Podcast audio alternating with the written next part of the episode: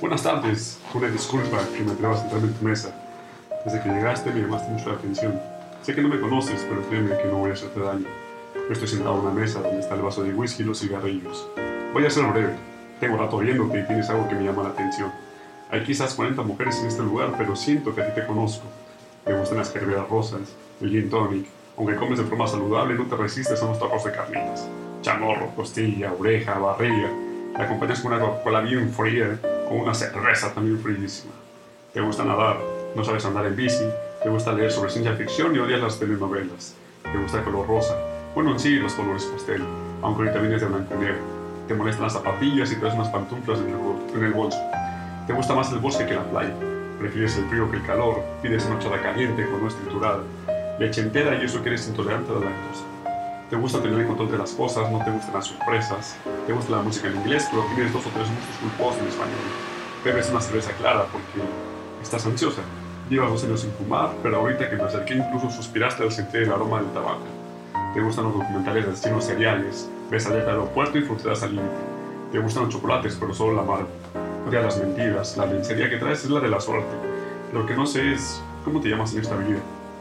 Ahorita estás pensando y me vas a decir que no conoces esos programas de televisión, pero los ves antes de meditar por las noches.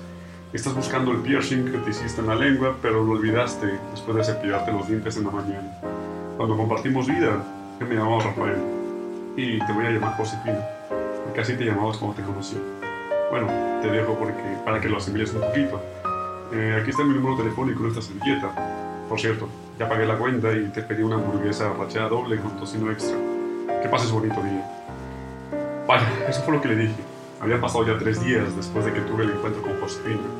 Yo sabía que no me había equivocado. Era ella. Después me, me citó para vernos en un café. Quería platicar conmigo. Yo me adelanté y compré unas entradas para ver a Albert Velázquez, el mago. La esperé en la puerta y le dije, feliz cumpleaños. Tengo entradas para ver al mago. Y saqué a dos calles.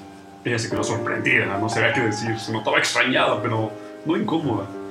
En un momento pedí canción pequeña. Él afortunadamente tocó la canción y en el momento que, está cantando hay una frase que dice, no sé cómo pasó ni de dónde cómo fue. Es solo que ahora siento que me basta con tu voz.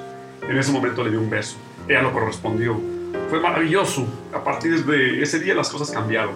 Todo fue miel sobre. Yo sabía que no se llamaba Josefina, pero se hacía llamar así en honor a su abuela, que fue quien educó desde que era pequeña. Se llamaba Marta. Y yo a ella la había conocido dos años después de ese concierto. Bueno, no sé cómo decirle que venía del futuro, que esto yo lo había vivido, que la vida me dio una segunda oportunidad. Tenía muy presente que todo iba a acabar un 13 de febrero. Sí, justamente el día que nos vimos por primera vez, pero tres años después. Bueno, en este momento serían cinco años después. Esa despedida no iba a ser hasta un hasta luego. Iba a ser un adiós, un se acabó, un ya no más. Ella seguía silenciosa, sin hacer ruido, sin siquiera voltear atrás. El desinterés, la infidelidad. Estos solamente eran pretextos.